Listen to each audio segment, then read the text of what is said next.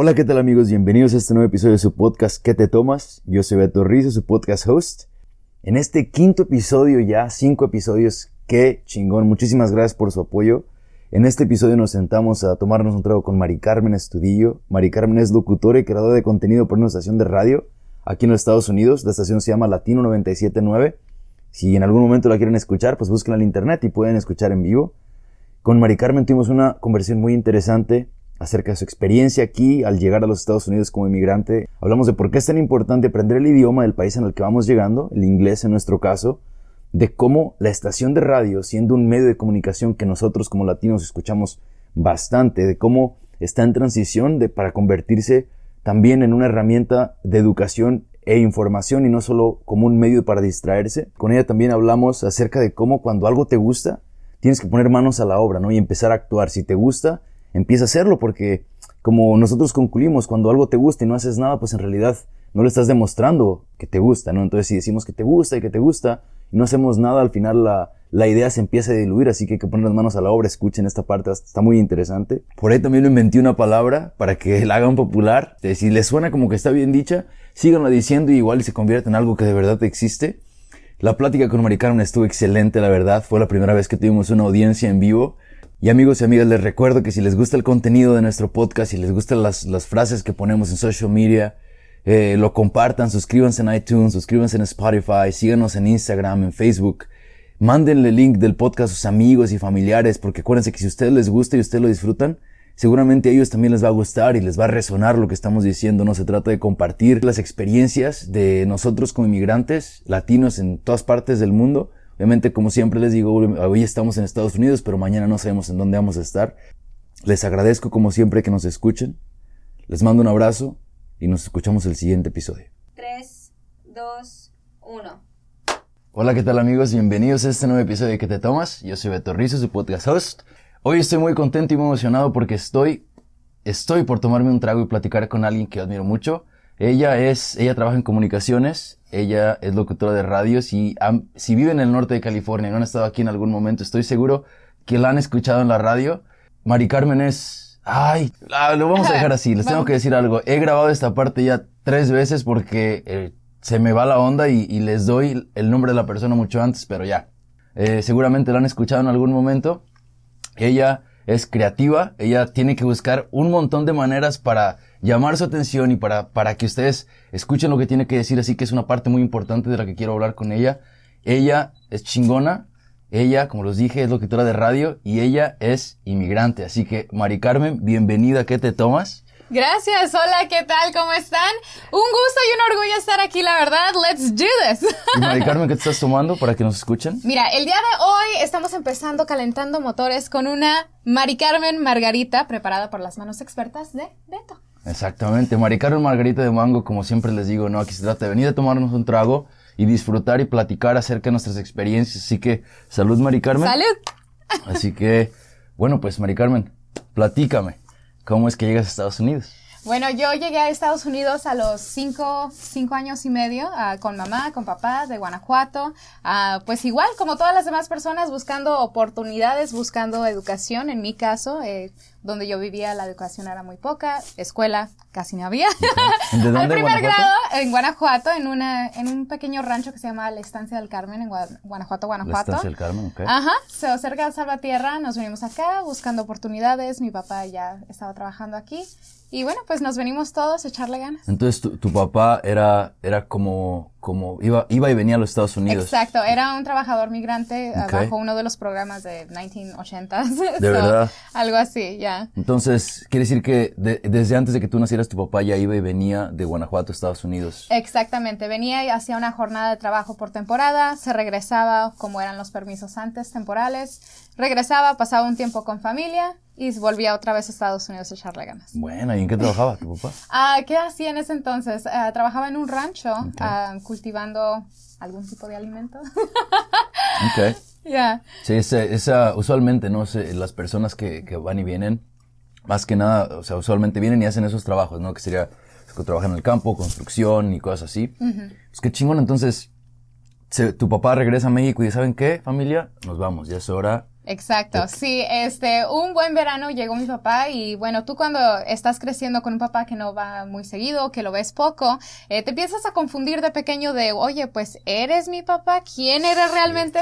Y en esa ocasión me acuerdo de que llegó y lo confundí con mi tío. Le digo, tío, y mi papá, oh, no, esto ya no pasa. Y este, en ese verano decidieron que, que ya era momento de, de hacer la gran mudanza hacia Estados Unidos y nos venimos, llegamos a... Esa odisea, ¿no? Ya, tan, tan entretenida. ¿Se vinieron en coche? ¿Se vinieron en carro? ¿Cómo No, estuvo? no, no, no, nada de eso. Este, fuimos primero a Tijuana, después de ahí, este, sí, parece que nos vinimos en, primero en avión, luego en coche y bueno, igual, llegamos Bueno, para acá. Te digo porque estaba, estaba también platicando con, ah, en uno de los episodios pasados platiqué con un chavo que se llama Alejandro Ajá. y platicamos acerca de eso, ¿no? Acerca de cómo cuando tenemos la necesidad de irnos, eh, o, esto pasa siempre, no necesariamente tienes que ser migrante, pero si tú te vas de un lugar eh, y cuando regresas esas relaciones igual no son las mismas y tocamos un poquito el tema de cómo, y- o sea, nosotros, ¿no? Nosotros vamos y con nuestros amigos, quizá la relación no es la misma. Ahora imagínate un papá lo que va a sentir cuando llegue y, y, o sea, en este caso tú, pero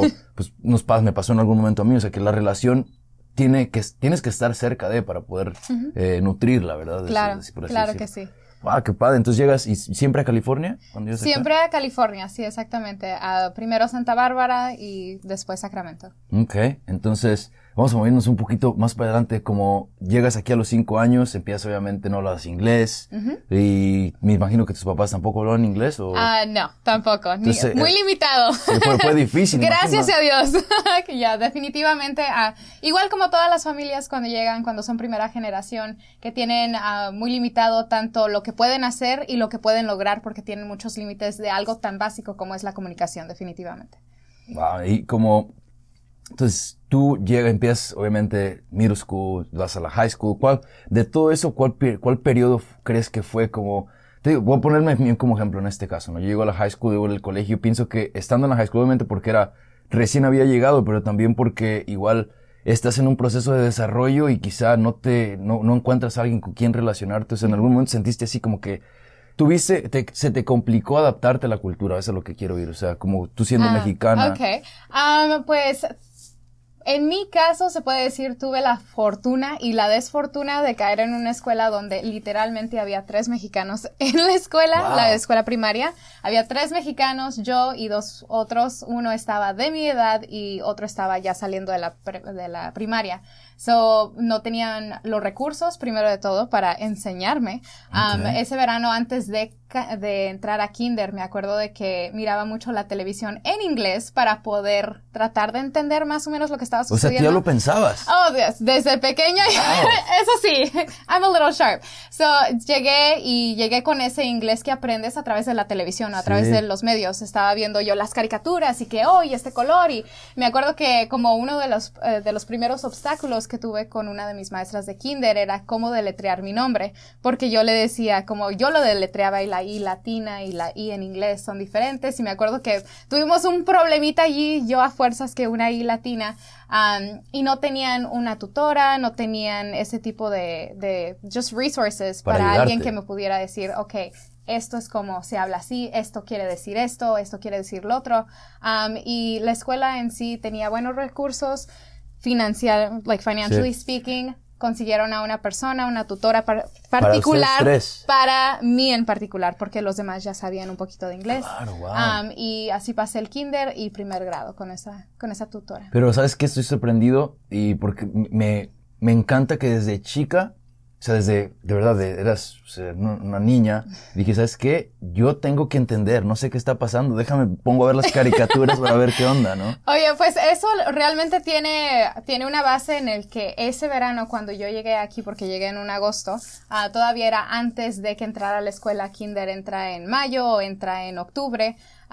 Y este, me acuerdo de que fuimos al parque, mi papá y yo. Now, mi papá no se parece mucho a mí en color de piel, se puede decir.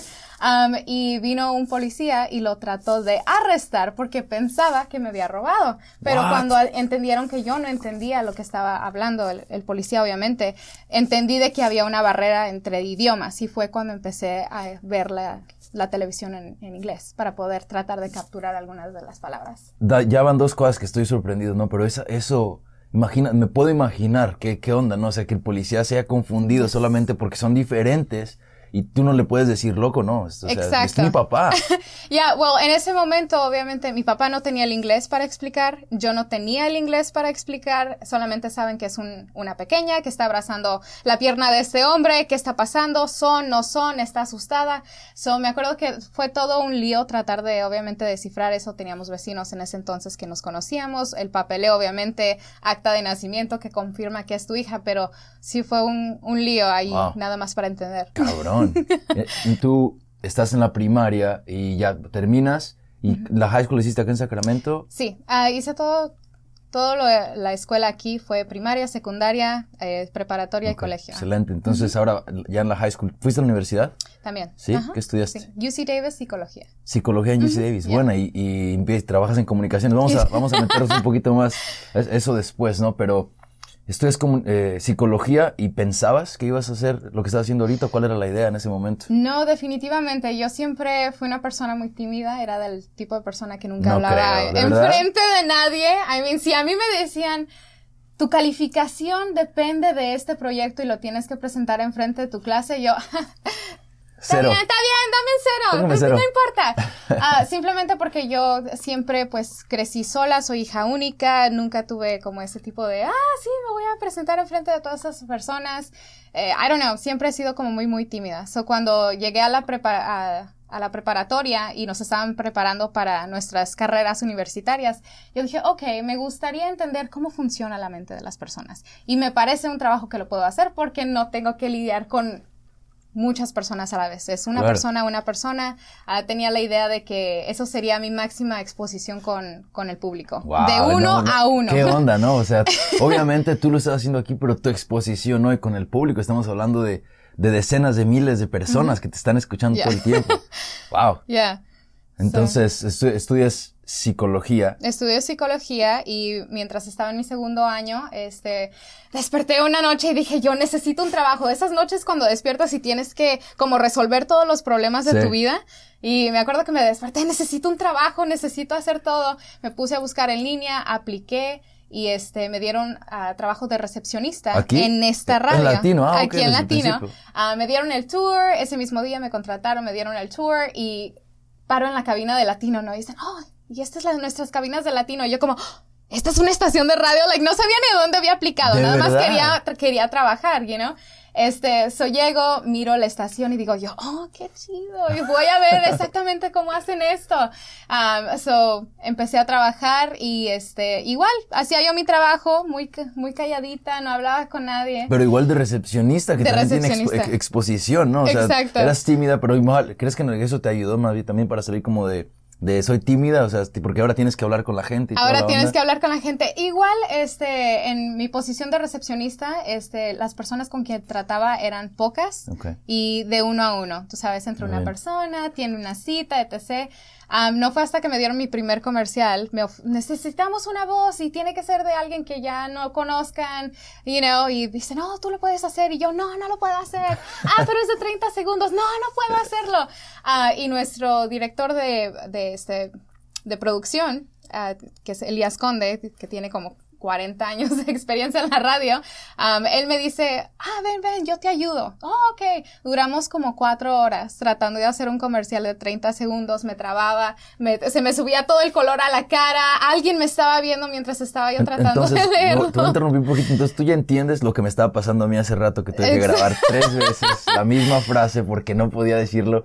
Y es que parece fácil porque dices, ay, es un podcast, estás atrás de, o sea, atrás del micrófono, pero en realidad no. O sea, el Oh, micrófono no. es como que estás, como que alguien te está viendo los ojos. Es como, oh my God, me vas a juzgar por cada palabra que digo. Wow. ya, es verdad. Pero Eh, entonces, cuando tú empiezas, no, no sabías eh, lo que estabas aplicando. Entonces, de, de casualidad empezaste a trabajar aquí, como quien dice. De casualidad, fue una completa casualidad. Este, siempre obviamente como latino, escucha radio, ves televisión, es lo que haces, las noticias, las novelas y el radio en camino a la escuela o lo que sea con mamá y con papá. Creces con esto, ¿verdad? Pero realmente nunca, nunca piensas que es un tipo de trabajo que te va a tocar a ti, you know? Es como, ah, otro pedestal, you know, like, oh, Sí. intocable, ese tipo de cosas. So.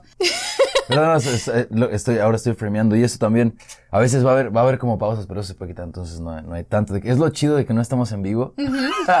Porque me acuerdo cuando vine, de hecho, quiero mencionar eso. Yo a Mari Carmen la conocí. Ah, de hecho, también tengo que hablar un poquito de cómo nos conocimos, porque cuando yo te conocí fue de que, bueno, subí un video a internet, subí un video a Facebook hablando de cómo eran las elecciones y cómo nosotros como latinos siempre somos el porcentaje más bajo de personas que votan en los Estados Unidos. Sí. Los latinos, ¿no? Entonces, yo, ese es el área de trabajo en la que estoy y, cuando aprendí esta estadística me quedé con la boca abierta porque se me hacía raro, ¿cómo podemos ser tantos y votar tan pocos? ¿no? Entonces hice un video, alguien lo escuchó, una amiga de Mari Carmen, Karina Talmant lo escuchó. Karina, si nos llegas a escuchar, saludos a Karina. Hey, Karina. Este, y me trajeron aquí a, la radio, y accedió Mari Carmen y me dio un minuto y estábamos en vivo. Y me acuerdo que me dijo, ok, este, tenemos un minuto, la onda, aquí está el reloj, todo esto go. Y dije, ay, güey, no, o sea, es como que, muy bien. Y, me acuerdo que nos hiciste una pregunta que no sabemos que nos ibas a hacer, que dijiste, ¿hay alguien al que, a quien quieran decirle específicamente que vaya a votar? Y me acuerdo que Karina volteó a verte y luego volteó a verme a mí como diciendo, no, pues tú di algo. Y eso no lo habíamos practicado. Y dije, y ya, y me acordé como de cinco personas y las quería mencionar a las cinco y dije, no, pero están escuchándonos en vivo, a lo mejor se van a enojar o se van a ofender, ¿no? La onda. Y ya, pues al final no los dije, ya dije los, los 30 segundos que me tocó hablar, pero Está muy chingón trabajar en la radio. Entonces, eh, es que quiero, me gusta hacer como una cronología, por eso sí, me regreso poquito y empezamos. No, claro. Entonces tú todavía estabas trabajando, todavía estabas haciendo UC Davis y estabas trabajando aquí como recepcionista. Exacto. Sí, so, uh, básicamente me dieron ese comercial, este, sufrieron conmigo tres, cuatro horas, le saqué lágrimas, sudor, nunca lo había hecho sufrir tanto a este señor. Uh, y ya después de eso, les gustó la calidad de mi voz, uh, según. yo digo según porque yo no sé. Pero bueno, les gustó este y decidieron empezarme a darme poco a poco pequeñas líneas en otros comerciales. Igual sufrían conmigo dos, tres horas, pero eso ya era como un proyecto ya de, de de Elías, era de, oh, te tengo que sacar esa Tienes que aprender. exacto. Y este, me dieron esa oportunidad de, este, de empezar a hacer un poquito más de comerciales. Me mudé de departamentos, fui a Human Resourcing, fui a tráfico, fui a promociones y luego de repente se van todos los locutores de latino. Todos, todos deciden, ok, es, es, momento de irnos. Vamos a, a, intentar algo nuevo. Y se van todos juntos, junto con su productor. Y este, se abren las cuatro posiciones. You know? y, de repente digo, yo, y yo como todavía ayudaba en absolutamente todo, miraba cómo llegaban 100, 200 personas cuando teníamos open casting para cualquier persona que quisiera venir y tratar de ser locutor. Y de repente ya era el último día, faltaban como unos 30 minutos y de repente como que se me prende el foco, ¿no? Y digo yo, ¿y yo? ¿Y yo? ¿Yo que estoy aquí? Pero me decían cuando entraban como cortesía, you know, oh, es que yo tengo 20 años, 15 años, 35 años de locución y me encantaría trabajar con latino. Y yo como, wow, qué chido trabajar, you know, y tener tantos años de experiencia. Pero ese día como que, no sé, se me prendió el foco y dije yo, oye, ¿y yo por qué no? Wow. so, fui con el programador y me acuerdo que le toqué, teníamos un cuarto de conferencias grandísimo, grandísimo, tú sabes, de ese tipo de que te intimida hasta tocar la puerta. Y me acuerdo que voy y le toca la puerta y este, y me dice, oh, dice un señorón, Ángel Dinamita. Y este, dice, sí. Y le digo, ¿qué es lo que tengo que hacer si quiero ser locutora? Y me mira y le hace, ¿tú? Y yo como, sí, yo. y me dice, oh, dice, pues, MC, me tienes que traer un demo. ¿Qué es un demo, no? Exacto. Y le digo, ok, y dice, no sabes lo que es un demo, ¿verdad? Y le digo, no. Y dice, ok, ve allá atrás con producción, pídeles que les haga un demo y me lo entregas antes de las 5. Y yo, ok. el último día, estamos el último del último día, última hora, para que se fuera el mero jefe y discutieran posiciones. Y este me voy para atrás y toco la puerta y le digo a Sergio, Sergio, ayúdame a hacer un demo. Y el señor era un productor de Nueva York, so he's big, you know? Y me mira y dice, ¿tú? Y yo como, sí, yo. ¿Cuántos años tenías en ese momento? No, pues, ¿cómo? ¿Cuántos años tenías No, años no, no discuto. fue hace, ¿Qué pasó? fue hace cuatro años, pero ya. Es lo, es lo único no, que vas a decir. No. Excelente. yeah. Mari Carmen quiere que, que quede como incógnito, lo vamos a dejar como incógnito. pero pueden buscar en Wikipedia. Ah, no, ah, no, no creo que lo encuentren. No, no, es, es, broma. Este, pero Ok, chingón. Entonces tú estás en el último momento y haces el demo y... Hago el demo, lo voy y lo entrego, le toco a Dinamita y le digo, aquí está mi demo. Y me acuerdo que me pasa adentro del cuarto de conferencias, grande, bonito. Oh my God, nunca lo había tocado. Yo como recepcionista, sí. nunca había entrado ahí. Pero este, va, se sienta y está una mesa con como 30 sillas, el jefe está a un punto, Dinamita está en medio y me sientan en la última silla. Y dicen, ok, vamos a escuchar el demo. Le dice, Dinamita, Mari Carmen ha trabajado en esto por mucho tiempo, dice. y, le hace, y me mira el señor y le hace, ah, sí. Y le digo, sí. y, dice, ok, pues siéntate, vamos a escucharlo. Le ponen play. Y cuando empiezan a tocar el demo es cuando me doy cuenta de que yo nunca me he escuchado. A mí mm. misma. me he escuchado mis comerciales, pero yo imagino le ponen extra, le echan un poquito de filtritos acá especiales y por eso escucha mi voz así. So, me empieza a dar como los nervios, me empieza a subir todo el color, siento como que me estoy asando dentro del cuarto, es el mero jefe, oh my god, voy a perder mi trabajo por estar gastándole sus tiempos, right? So, lo tocan y el señor nada más se reclina hacia atrás y dice, so, has trabajado esto en mucho tiempo. Y le digo, sí.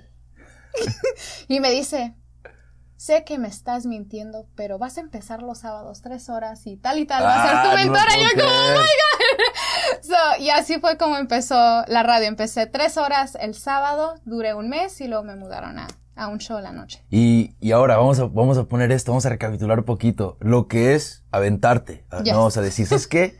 ¿Cómo chingados? Yo también puedo. Vamos a hacerlo, voy, voy a ir y les voy a decir que yo también puedo. O sea, y, y lo intimidante, tú lo dijiste, que es saber que hay personas enfrente de ti que tienen años y años de experiencia, pero muchas de las veces no son ellos los, los, los que los que las personas quieren que estén. Así que si, los, si nos están escuchando, escuchen a Mari Carmen, así como han escuchado los otros cuatro que hemos tenido, cinco, aviéntense, tomen riesgos, empiecen hoy, que la verdad, en realidad, nada está escrito y la, la oportunidad puede ser como para ustedes. Exacto. Así como Mari Carmen, que estaba estudiando psicología y ni siquiera sabía.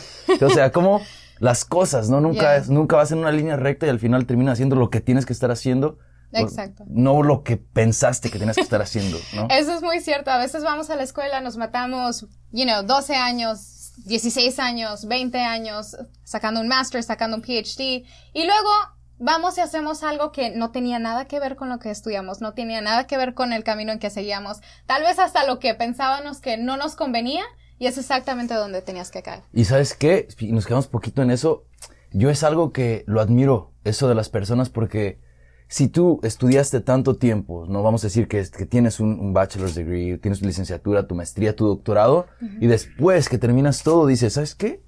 Esto no es lo mío, no, no es lo que tengo que hacer, tengo que buscar lo que tengo que hacer. Eso yo lo admiro mucho a las personas porque imagínate el valor que toma haber estudiado todo esto y haber practicado tanto y, hecho tanto para hacer algo que pensaste que querías hacer, para que al final decir, ¿sabes qué? No.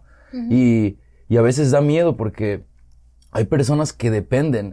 Tú lo, lo, mencionaste al principio, ¿no? Antes de que empezáramos a grabar, que, que tú eres hija única. Entonces tú sientes que toda la presión de está en ti. Y es cierto, ¿no? O sea, muchas de las veces las personas que nos quieren, nuestros, ellos dependen de nuestros logros porque nos quieren ver crecer. Exacto. Y ellos ya tienen una idea de lo que nosotros tenemos que estar haciendo. Eso es lo que ellos piensan, no, doctor, ¿no? Entonces, si, si tú te vas poquito de donde ellos te ven, ellos igual no les gusta y a ti te afecta, entonces estás forzado a hacerlo porque alguien está esperando que lo hagas, ¿no? Exacto. Y, tomar la decisión de hacer otra cosa es algo de valientes. Así que, qué chingón. Y bueno, vamos a regresarnos un poquito. Estabas, nada más quiero, quiero saber si cuando estabas yendo a UC Davis, también estabas trabajando aquí.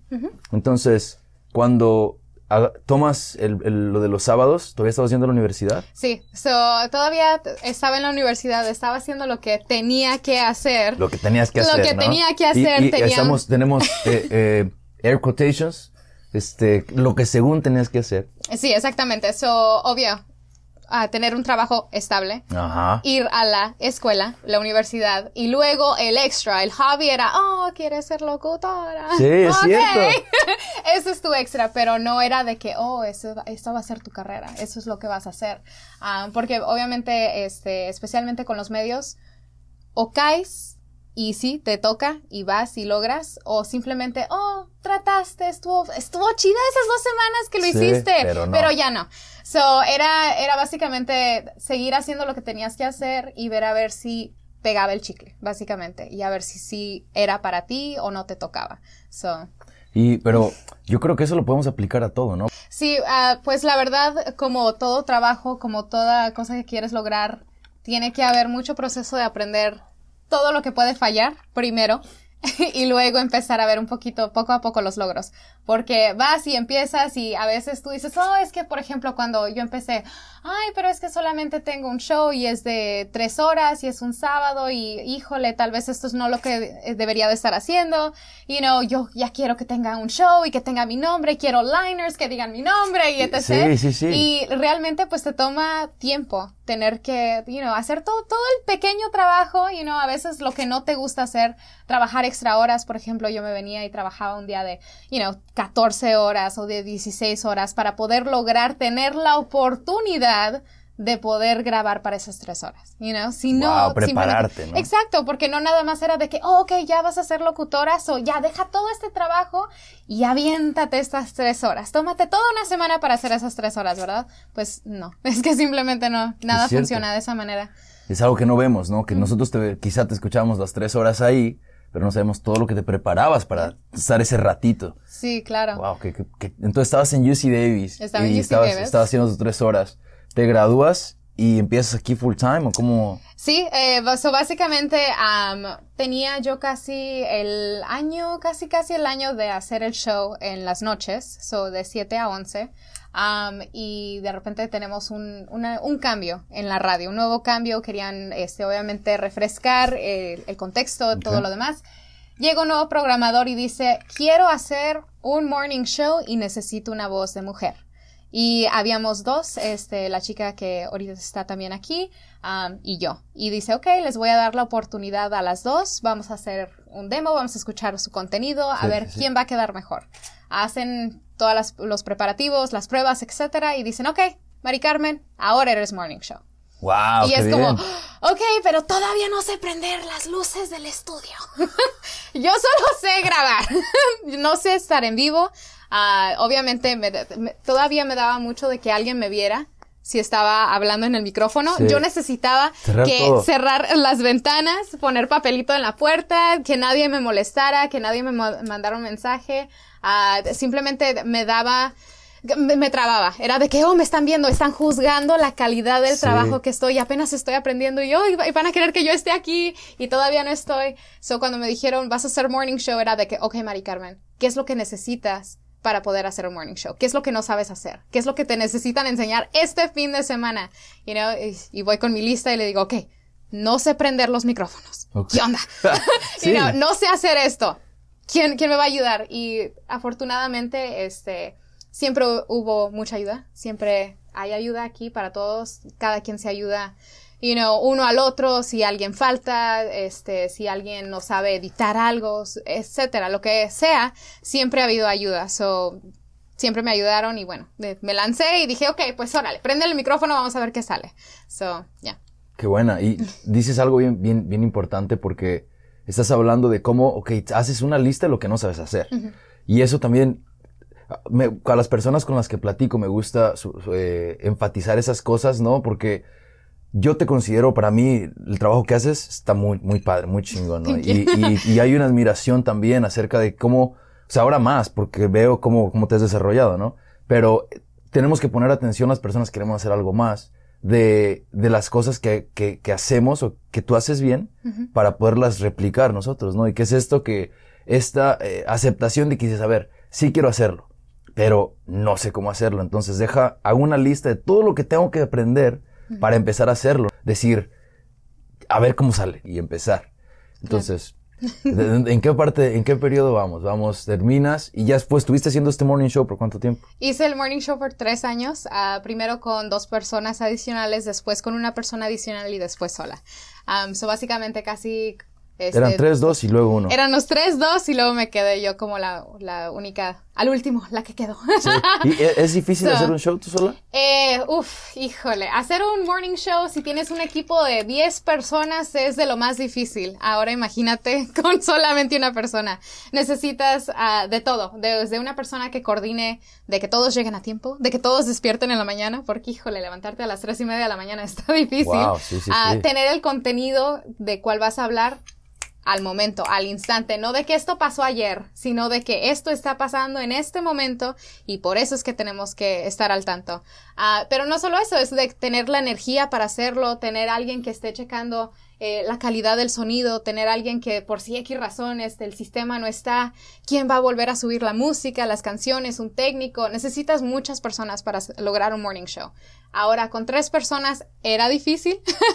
Cuando nada más es una persona, pues tienes toda la presión. Tú eres tu ingeniero, tú eres la persona que te está checando toda la información al momento, eres la persona que está produciendo el contenido, eres la persona que tiene que tener la energía para decir el contenido de una manera en que la gente lo reciba y no diga, ah, me estoy durmiendo, le voy a cambiar el canal.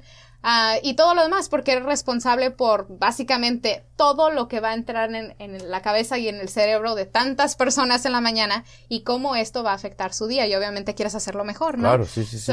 eh, siempre, siempre va a ser muy difícil hacer cualquier show, pero en la mañana, híjole, para levantar a tantas personas. ¿Alguna vez has quedado dormida? No, nunca, me quedé dormida. I am very proud to say that, pero nunca me quedé dormida. Wow. Nunca me quedé dormida. Híjole, no, yo creo no, que. ahora sí me quedo dormida. ahora, es, ahora, es, en la tarde, ¿no? No, sí, pero ahora de todos modos, ahora como que ya me da flojera. Pero eh, en la mañana, no, nunca me quedé dormida. Este, sí, sí le pasó a, a otras personas, pero nunca me pasó a mí. Yo tenía como pánico de, like, no llegar. So, como a las, a la una y media de la madrugada, me, yo como, ok no es hora, ok, faltan dos horas, ok, dos horas, yo puedo. Y, luego me levantaba a las dos y media, y es hora, no, falta una hora, ok. y así. ¿A, qué, como, ¿Cuál era el proceso? O sea, si yo nunca he tenido un trabajo tan, tan, tan temprano, yo creo que aquí tenemos dos personas. De hecho, mi compa César creo que él sí ha tenido, este, trabajos de que se tiene que levantar a cinco, cuatro, bueno, Mari Carmen a las tres, güey, así que no. Tres de la mañana. Ni compares, papá. este, pero ahorita se me ocurrió algo que quería preguntar, te lo voy a preguntar antes de que se me olvide porque suelen olvidárseme las preguntas y, es estresante después de que... ¿Qué? ¿Está mal dicho? ¿Sí? ¿Olvidárseme? ¿No está bien dicho? las preguntas se me olvidan a veces. Olvidarse, me la acabo de inventar. Es este, nuevo, nuevo Spanglish. bueno, las preguntas a veces se me olvidan y Después acabamos y me acuerdo y la pregunto. De hecho, ¿cuál era la pregunta? ah, ya, ya, ya. ¿Cómo, sabes qué? Algo que noto. Las voces de las mujeres en la radio son súper importantes, ¿verdad? Pero algo que noto es que vamos, podemos hasta hablar de programas y si no tiene ningún problema podemos decir, por ejemplo, si hablamos del piolín o, o, si hablamos, a ver, déjame escuchar de otros, ¿qué más escucho? Bueno, de programas en la radio a veces son cuatro hombres y una chica. O sea, lo cual se me hace algo que está medio raro, ¿no? ¿Por qué? ¿Por qué tienen que ser cuatro hombres y una chica? O sea, ¿qué opinas de eso? O sea, ¿cómo crees que tiene que acomodarse? O que, ¿Cuál es la idea detrás de Bueno, te diría por, por mi parte, opinión acá muy al lado, que solamente toma una chica para liderar tanto hombre, pero... Es cierto, es cierto eso que dices, es cierto. Ah, en, en, un programa donde obviamente hay más voces masculinas, realmente solamente necesitas una voz femenina que se afirme y que sepa dónde va. Like, si sabe a dónde va esta voz femenina, no necesitas más. no porque las chicas no se lleven muy bien en los programas o etc., sino que realmente a veces nada más es cuestión de perspectiva. Y a veces los hombres comparten una misma opinión y la única opinión opositiva sería la de una mujer. Pero, pero me refiero más a la idea de que si hay 100 locutores, si cada, cada, si vamos a decir, si hay 10 programas de radio y cada, cada programa de radio necesita 10 locutores, va a haber 9 hombres y una mujer, o sea, de 10, de 100, nada más va a haber 10 mujeres. Sí. Entonces yo a lo que voy más es, ¿crees que tiene que haber más mujeres en la radio? Definitivamente se necesita un poquito más de balance entre hombres y mujeres en todos claro, los rangos, no, no, definitivamente. Um, en radio, I mean, e, es cuestión nada más de que es un trabajo difícil. Sí. Um, y obviamente, eh, especialmente cuando se trata de, tu schedule, de las, de las horas que tienes que aventarle, a veces simplemente no se ajustan a los, a los schedules de, de una mujer que tal vez uh, ya se casó, por ejemplo, o que tiene una familia, o que está tratando de hacer eso, porque es muy it's super demanding, like demanda mucho de tu tiempo, um, pero tiene que haber más voces en, en todas, y, en todos y sabes los qué? y en radio tienes razón, y más cuando vas empezando, porque yo, a ver, ahora vamos a, voy a, voy a hacer aquí, ¿cómo a hacer un disclosure? No, un disclosure, pero... ¿A disclaimer? No, no, una confesión. ¿Mm? Y a mí me gustaba mucho eso de trabajar en la radio. Me llamaba la atención cuando estaba en el colegio comunitario y había dos veces, dos años fueron los, las personas de latino y de diferentes estaciones de radio al job fair.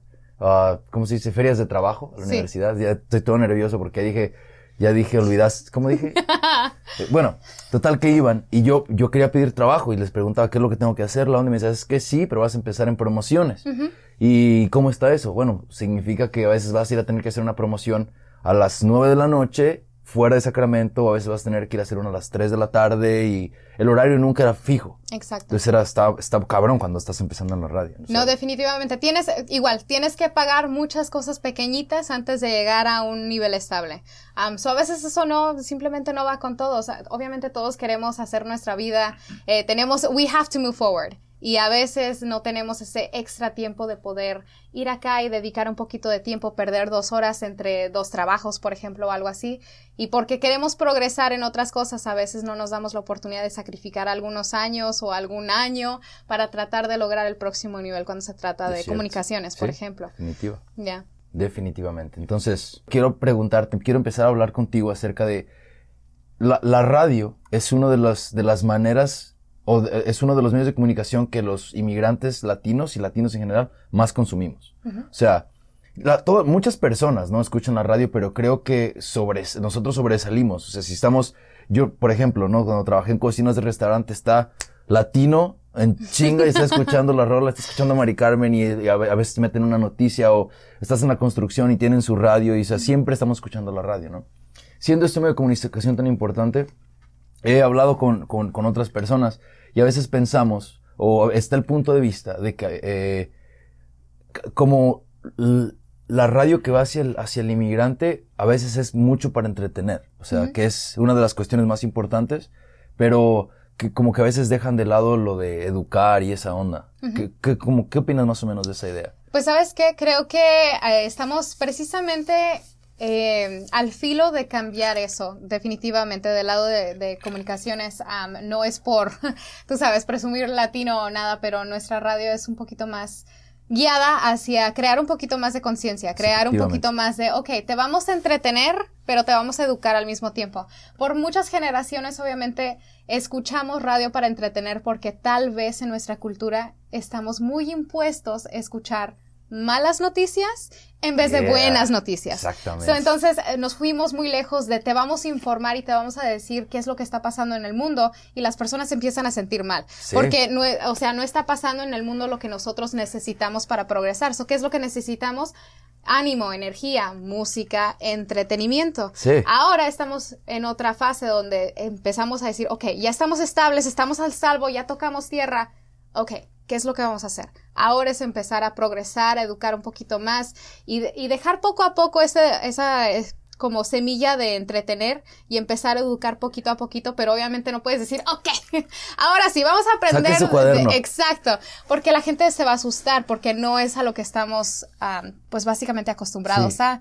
Pero poco a poco se está logrando el cambio am, en esta radio, en otras radios también se ha visto poco a poquito, pero eh, es un proceso largo porque nosotros crecimos con ese tipo de radio. Ah, nuestros papás tal vez crecieron con este tipo de radio y para mover a tantas personas lo tienes que hacer poquito a poquito porque si no se nos asustan y se van. Porque, te- y, y obviamente quería hablar contigo, y ahora que veo que estamos en la misma página, porque quería más o menos ver tu opinión, es eso, ¿no? De que, ¿sabes? Obviamente yo tengo 10 años acá, pero desde que llegué siempre, creo que nosotros como inmigrantes latinos, como inmigrantes en general, tenemos la idea de que no vamos a estar aquí para siempre. Muchos de nosotros. O sea, de que vamos a estar aquí un tiempo y vamos a ahorrar dinero y nos vamos a ir, y mientras estamos aquí, lo único que queremos es olvidarnos que estamos aquí, que es que no, no, no, yo vengo a trabajar y y ya, o sea, me voy a concentrar en lo que tengo que hacer y voy a, voy a distraerme con todo lo que encuentre hasta que me vaya, ¿verdad? Entonces creo que la- los programas de radio quizá hasta cierto punto se concentraron mucho en, en llenar ese gap que era que era solamente de sacar risa o de o de de, de no sé, como mantenernos ahí pero sin sin sin en la superficie nada más. Exactamente, solo como going, like going by, pero no necesariamente ayudándonos a, a- a- meternos más a la cultura, ¿no? O sea, que está chido, creo que una de las razones por las que estamos aquí hoy sentados es porque tú eres inmigrante y, y, y, sigues, sigue, representando lo que eres, que es una mujer latina, migrante que está, que vive aquí, pero siempre se acuerda de dónde viene, ¿no? Que eso es importante. Pero también no podemos polarizar completamente que estamos aquí. O sea, somos, estamos aquí, tenemos que ser parte de las dos. Y a veces yo sentía que la radio era una barrera, entonces como que ponía una barrera completa y de aquí para acá es, estás, this is tu safe zone y de aquí para allá, ahí no quiero saber nada. Exacto, exacto. Bueno, es, uh, igual, si no nos acostumbramos y si no nos asimilamos, no vamos a sobrevivir. So, poco a poco, ah, obviamente tenemos que empezar a hacernos primero de todo la idea de que, ok, ya tenemos un poquito más de oportunidades, las cosas no son como antes. So, ahora que estamos aquí, este, en Estados Unidos y estamos tratando de, de asimilar una, una cultura, no necesariamente quiere decir el abandono de otras, sino simplemente poquito de lo que de aquí de aquí nos gusta, aquí nos conviene, esto nos va a ayudar y así ir progresando poco a poquito, porque obviamente tampoco vamos a decir, oh, vamos a cambiar de cultura, gracias, ya llegaste a Estados Unidos, ahora una canción en inglés, ¿verdad? porque no es lo mismo, es honorar nuestra cultura y tomar de la cultura en que estamos viviendo un poquito de lo que nos beneficia y nos gusta para poder, poder progresar con lo que tenemos y crear algo nuevo. Definitivamente. Muy excelente, lo dijiste excelentemente bien. ¿Eso sí está bien dicho?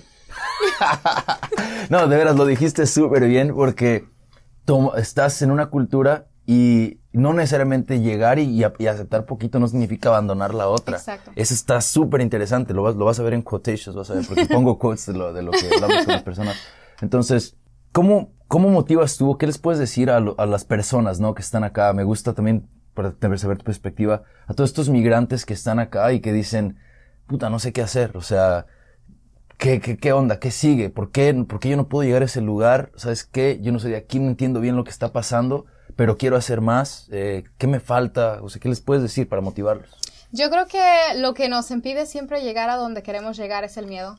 A veces simplemente tenemos miedo, tenemos miedo de hacer una llamada, you know, para tratar de conseguir algo que queremos. Tal vez un trabajo que está fuera de nuestro alcance, según estamos con todo ese miedo de no llenar una aplicación porque simplemente no, es que ellos no me van a contratar o no me van a ver o no califico y tú mismo te empiezas a poner un poquito de barreras aquí y allá y tienes miedo de brincar cada una porque cada una que te construyes está un poquito más alta que la anterior.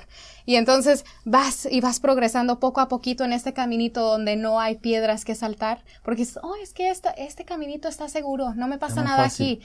Entonces es cuestión de, ok, este es mi primer obstáculo. Ahí va a ver dónde caigo. Porque si no lo intentas, siempre te queda eso, ¿no? De que no lo intenté, lo hice por miedo, estoy aquí y estoy seguro, pero no tengo lo que quiero. Y sigues con esa idea, y sigues con esa idea, y tus miedos van creciendo poco a poco, porque pasan los años, o pasan este, diferentes cosas en tu vida que ahora está todavía más inalcanzable de lo que estaba el día de ayer. Pero es porque tuviste demasiado miedo para tomarlo cuando tal vez podrías tener una buena oportunidad para poder lograrlo. Sí, es cierto. Y el miedo es algo tan cabrón, ¿no? De que... Y, y, ¿sabes qué? Dijiste algo bien padre porque es como nosotros, o sea, ya te construiste otra barrera. Es como que la barrera no estaba, tú la pusiste. O sea, eres tú el que está diciendo, híjole, no puedo. Ya, porque al último del día, algo que siempre me, ah, me dijeron cuando estaba creciendo, es de que tú no eres la persona que últimamente decide dónde vas a estar. Ese es el trabajo de otra persona. Tu trabajo es prepararte y tener la disposición para tratar de aprender o de darte la oportunidad de aprender con, y no, tal vez no eres excelente al principio, pero si te estás dando la oportunidad tan siquiera de aprenderlo, te estás dando like a little push, like, ok, tú puedes, porque últimamente no es tu decisión donde vas a terminar, es la decisión de los demás que te dan esas oportunidades, un poquito más, un poquito más, y ahora vamos para acá. Y si, sabes que si lo haces de a poquito, obviamente por lo menos de que demuestres, ¿no? De que sabes que esto me gusta y déjame, déjame algo poquito. Y ya esas personas que, de las que estás hablando van a ver algo, lo digo por esto, ¿no? Van a ver que quizá tú tienes una trayectoria de, intentarlo. Cuando yo, cuando, cuando me gradué de la universidad, estuve en un momento como medio difícil porque no sabía qué seguía. Creo que cuando uno se graduó de la universidad, es como que cuando eres estudiante, eres estudiante y algo más. O sea, soy estudiante y empecé un negocio, pero primero eres estudiante, entonces es, es como, es como que estoy protegido porque soy estudiante. soy estudiante y tengo un part-time uh, trabajo de locutora, ¿no? Pero soy estudiante, así que no importa. Si me corre, sigo siendo estudiante, ¿no? Entonces, cuando uno se gradúa, ya no eres estudiante. Entonces, mucho, hay, hay dos cosas que puedes hacer. O sigues estudiando para seguir, porque si sigues estudiando porque te gusta chingón, sigues estudiando nada más porque tienes miedo, qué feo, ¿no? Entonces, yo me gradué y dije, puta, no sé qué hacer, qué sigue. Y me vi con alguien, eh, con, con, una de las personas, ahora, ahora es, mi jefe, ¿no? y, y me dijo, ¿sabes qué? La manera en que la gente contrata muchas veces es que les gusta ver qué haces en el tiempo cuando no estás trabajando. O sea, ¿cuáles son tus extracurriculares? Si, si de veras te gusta, lo vas a hacer algo. Si, si nomás te gusta para decir que te gusta, entonces eso a mí no me sirve, no le sirve ni a mi compañía, ni le sirve a mi equipo, porque que te guste y que esté haciendo algo, pues aquí te podemos enseñar. Pero si no me demuestras, entonces, ¿para qué? Claro, claro. Todo se basa en ganas y todo se basa en qué tanto vas a hacer por hacer lo que te apasiona. Y si no tienes algo que te está motivando todos los días, una ilusión todos los días de, oh, por ejemplo, en mi caso, esta vez voy a leer ese comercial en el minuto y voy a quedar así. Sabes, tiene que haber pequeñas ilusiones todos los días y eso es lo que nos motiva a aprender abajo de quien nos esté contratando, definitivamente. Sí, tener metas pequeñas diarias, ¿no? Y a ver, Mari Carmen, entonces, tú ahorita estás, eh, aquí, estás aquí en Latino y estás en el programa de las tardes. Estoy en el programa de mediodía. Ok. ¿Y estás tú sola entonces? Sola. sola ¿Otra con vez? mi soledad. sí, ¿y, y, quién está ahora en la mañana? Ahora en la mañana está la compañera que estaba en el ah. lugar donde estoy ahorita. Pues, ya. Nada más hicimos el flip. Ah, para, para las personas que no sabemos acerca de, porque te digo, como escuchamos tanto la radio y esto es lo que hace rato que me trabé, que dije, ¿qué es que iba a preguntar? es esto, me acabo de acordar las personas que no sabemos qué conlleva estar en la radio, ¿no? Porque como, como tú dijiste, tú me escuchas a mí tres horas, pero no sabes todo el trabajo que tiene que hacer. ¿Cuál es el proceso para, para tener un programa? O sea, del momento cero, o sea, de que lo empiezas a planear hasta que tú estás detrás del micrófono diciendo todo lo que planeas. Bueno, ¿estás a gusto? Sí, dale, dale, yo estoy listo y seguro, bueno, siéntense. para, para estar eh, en la radio, para hacer un día en la radio, un show en la radio, todo comienza como cuatro o cinco horas antes de que empiece tu show, básicamente. Ah, empiezas obviamente encontrando el contenido de qué es lo que vas a hablar hoy. Ah, tal vez a veces tienes una estructura de qué es lo que lleva cada uno de tus programas cada día, tal vez cada hora, depende de cómo va tu agenda, eso es algo que haces antes de empezar tu show, antes de empezar ese día, antes de simplemente estar en el show. Pero consigues todo el contenido, lo estudias todo, te lo aprendes y luego lo dices en tus propias palabras para más o menos tener tu idea. Luego empiezas con todo el contenido que va alrededor de la radio. So, va en este caso redes sociales. Necesito tomar audio de alguien. O sea, por ejemplo, voy a dar un chisme de un famoso tengo un pedazo de audio de este famoso diciendo esto. vamos a buscarlo, vamos a bajarlo, vamos a producirlo, vamos a tenerlo a la calidad que necesitan escuchar en la radio. Ah, tengo una canción que, que hoy va a estrenar y cabe nuestro formato, la vamos a buscar, la vamos a meter. Oh, esta va a quedar aquí en esta intervención porque aquí va a quedar. So, tienes que alinear todo. Rompecabezas. Definitivamente, pieza por pieza entre lo que va a contener tu show, lo extra que necesitas para hacer que se escuche bien chingón, o sea, el audio que necesita, este, necesita la canción, necesita el fondo musical de atrás, está muy alto, está muy bajo, me van a aplaudir hoy, me van a chiflar. ¿Qué es lo que voy a hacer?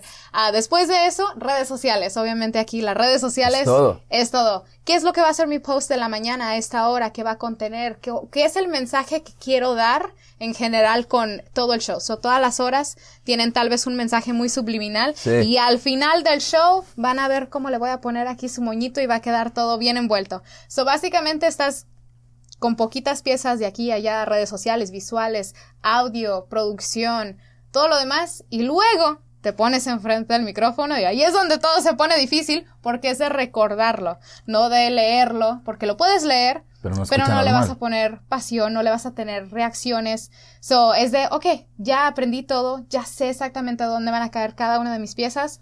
Vamos a hablar, vamos a decir lo que tenemos que decir. Y hay cosas espontáneas que obviamente los puedes sacar, pero este, si sabes tu contenido, siempre vas a tener algo que te respalde. So, dices, ah, ahora esta intervención va a decir esto, así, cortito, mis saludos acá, esto, ah, me salió un chiste, ah, ahí lo voy a poner. Y entonces te sale todo súper, tú sabes, el show. Lo terminas y luego es escuchar el show y decir, ¿qué hice mal? Ah, allí, eso lo hice mal. Y analizarlo. Sí, es cierto. Responder a todo lo que tienes que responder y luego te vas a comerciales.